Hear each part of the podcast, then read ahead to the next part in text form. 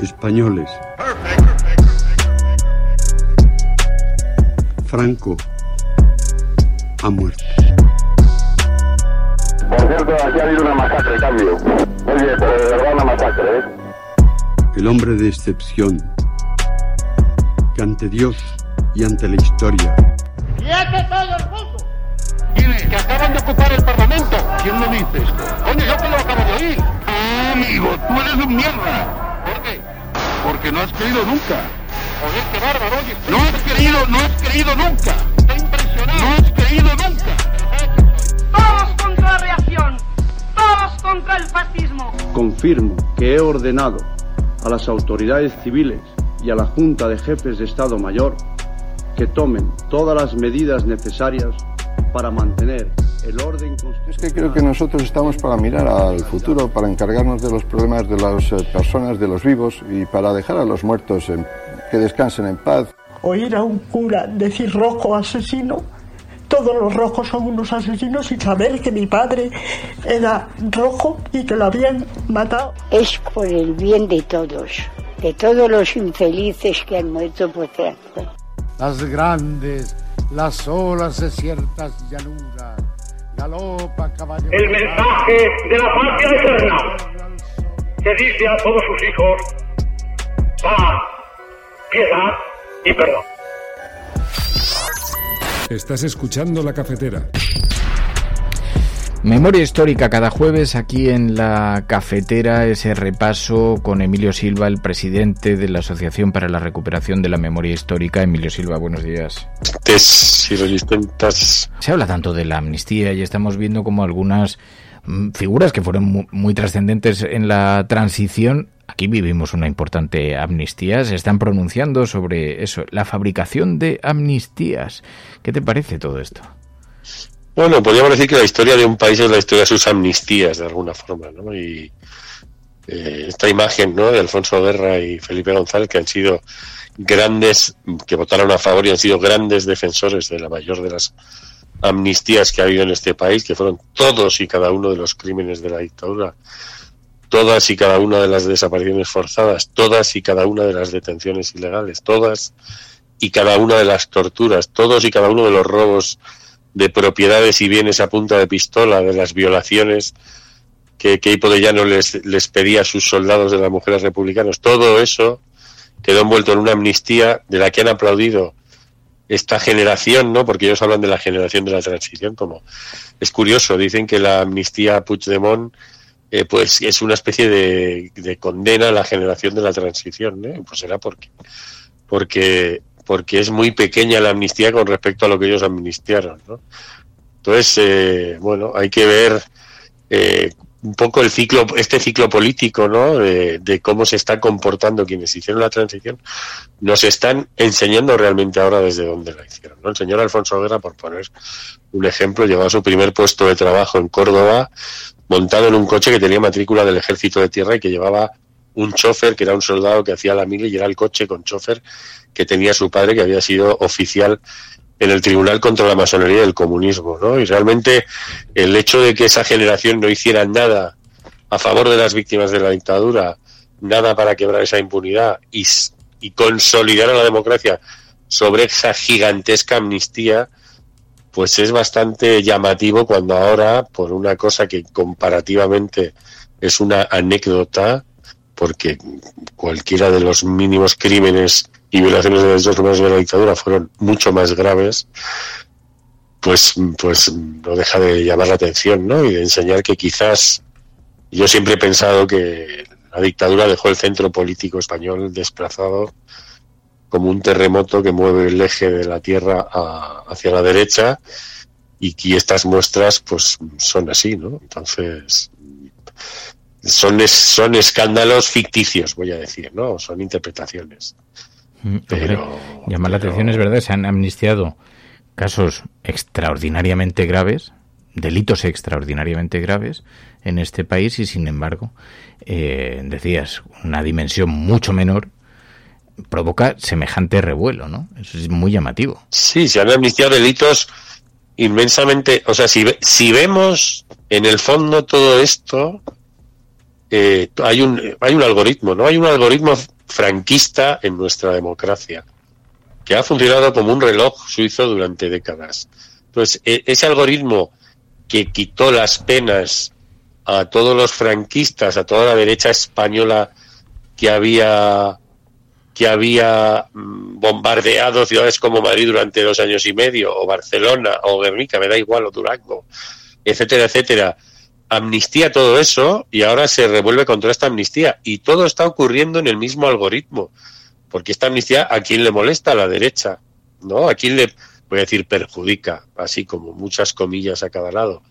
Porque esto es, una, es, tan anecdótico como que en este país ha habido miles de amnistías implícitas a miles de delitos, ¿no? Y Aznar es uno de los grandes beneficiarios de esas amnistías y, hemos visto cometer muchos delitos en este país que no han tenido ninguna consecuencia. Todavía hay 23.000 millones desaparecidos de banca que no sabemos dónde están y nunca lo vamos a saber, ¿no? Sí. Entonces, mm, quiero decir, aquí se producen amnistías de facto casi todos los días, por decirlo así, entonces esta sobreinterpretación, ¿no? De, con respecto a esta, a esta amnistía, eh, bueno, pues evidentemente es una reclamación de que, porque lo que están reclamando en el fondo es que, que gobierne la derecha, ¿no? Porque, porque es lo que hay detrás, ¿no? Es que gobierne la derecha, ¿no? Como si Pedro Sánchez fuera, no sé, un guerrillero eh, ultramontano, ¿no? Cuando, bueno, pues hace una política con un cierto contenido social, pero no, no ha puesto en riesgo a ninguno de los grandes intereses del Estado. Mm. Oye, eh, temas en la agenda de la memoria en estos días, Emilio. Em, hemos visto la ESMA, el Centro de Detención y Tortura, que fue tan emblemático en la dictadura de Argentina, ha ingresado en la lista de Patrimonio Mundial de la UNESCO. Pues sí, es un, bueno, fue un lugar de la Escuela Mecánica de la Armada, fue un lugar de, de represión y desaparición forzada de militantes que luchaban contra la dictadura Videla y bueno, pues a la UNESCO lo ha declarado un patrimonio de la humanidad, ¿no? Me parece muy interesante. Digamos que el patrimonio de la humanidad que empezó por cosas así como muy monumentales, ¿no? De, pues, pues no sé, la, Alhambra o, el centro de la ciudad de Alcalá de Henares, eh, pues empiece a, a, a, entrar ¿no? en territorios donde se valoran hechos históricos. Ese ha sido convertido en uno de los grandes centros de la memoria, eh, de la memoria, mm, para compararlo, el espacio de la ESMA, el, valor que tiene material, imaginemos un gran parque en una gran ciudad europea, ¿no? En un parque central de una gran ciudad europea. Solo el valor económico que tiene ese lugar es brutal. Y el gobierno de Kirchner decidió convertirlo en un centro de la memoria que ahora tiene ese valor. Y yo pues justo ha aparecido esta semana una noticia paralelamente a esa, ¿no? Y es que donde estuvo la cárcel de Carabanchel van a construir un, bueno, pues no sé, unos miles de viviendas, ¿no? Esa cárcel que fue tirada en tiempos de Zapatero, en el año 2008, si no recuerdo mal, eh, se eliminó hasta el último de sus ladrillos, ¿no? Había sido un lugar emblemático. Y borrar, yo estoy a favor de borrar los monumentos que celebran las victorias de Franco, eh, etcétera, etcétera, ¿no? Porque creo que son monumentos que humillan, ¿no? A la gente, a las víctimas, y están hechas para eso. Pero los lugares que nos recuerdan dónde ejercieron la represión, hay que reservarlos, ¿no? Entonces ahora va a haber unos miles de pisos donde estuvo una cárcel emblemática de la dictadura por lo que pasaron, pues vamos, es, es impresionante eh, el listado de presos que pasaron por ella. Yo voy a recordar a uno, precisamente porque estos días está buscando cosas de él, que se llamaba Ángel de Lucas, fue profesor mío en la Facultad de Sociología, un gran sociólogo y una persona políticamente muy comprometida con el movimiento estudiantil en la dictadura, pero por allí pasé, él compartió celda con Ángel Sánchez Gijón, el padre de Aitana Sánchez Gijón, con un montón de gente que estaba luchando por la democracia en este país y que, y que bueno, pues no han recibido ninguna recompensa por haber apostado sus vidas a que aquí tenía que haber libertad. ¿no? Pues la, cárcel de Carabanchel fue arrasada, arrasada, cuando ya digamos que había un incipiente movimiento de la memoria y, y, bueno, pues vemos dos ejemplos, ¿no? En Argentina, un bien que tiene un valor, un valor económico brutal, como es la Escuela de Mecánica de la Armada, se salvaguarda por el valor que tiene para recordar lo ocurrido y para mantener viva la memoria y para que las generaciones que vienen detrás de nosotros hereden, hereden la memoria y los instrumentos para recordar lo que no puede ser. Y aquí se ha borrado pues la cárcel de Badajoz, la cárcel de Carabanchel, quiero decir, se han hecho grandes memoricidios mientras, bueno, pues seguimos teniendo todavía el arco de la victoria en Madrid que celebra la victoria Franco o pueblos que se apidan del caudillo en el año 2023, ¿no? Entonces vemos un país que bueno, pues que ha hecho sus deberes, ¿no? Que se ha juzgado gente, ha condenado gente, tuvo sus amnistías y las tumbó porque consideraba insoportable amnistiar crímenes de esa naturaleza, que son delitos de lesa humanidad, y no puede soportar una democracia amnistiar eso. Pero nosotros debemos tener una democracia muy, muy, muy, muy, muy buena, porque no solo hemos soportado eso como sociedad, sino que hemos visto a políticos como los que hablábamos antes, que han estado aplaudiendo,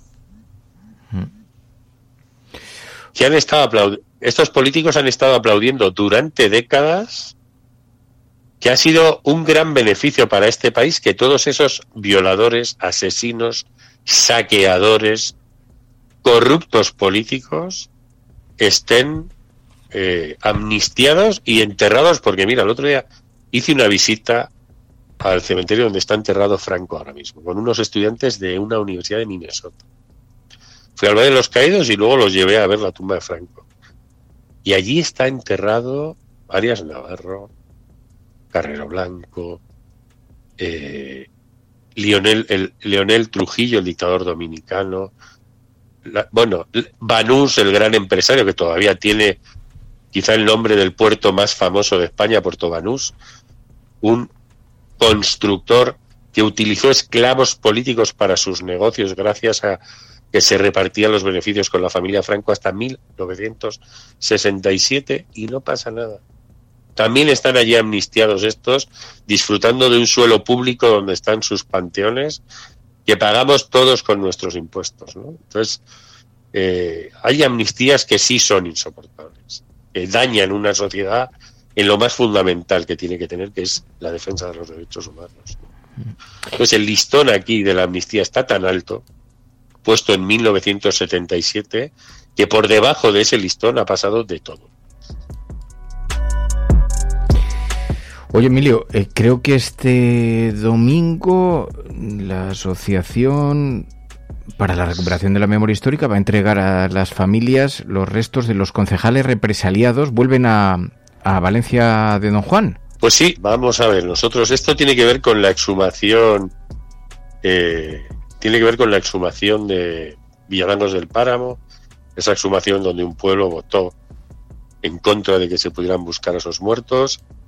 Al final, bueno, pues abrieron, exhumamos la fosa, encontramos 10 cuerpos, el resto no pudimos dar con ellos porque en los años 90, consciente de lo que había debajo, alguien decidió en ese pueblo construir panteones encima de las fosas, cuando es un cementerio que tenía, tiene muchísimo espacio vacío, o sea, las podían haber construido perfectamente en otro emplazamiento, y por ahora las pruebas de ADN han dado como resultado estas dos identificaciones, ¿no? que son dos hombres que eran eh, Marcelino Quintano y Urbano González Soto, eran concejales del Ayuntamiento Republicano de Valencia, de, del Ayuntamiento Republicano de Valencia de Don Juan, y, y, nosotros el domingo vamos a hacer la entrega a sus familias. Voy a ir con Olga Rodríguez, porque esta fosa está directamente vinculada con su familia y está desaparecido todavía su bisabuelo.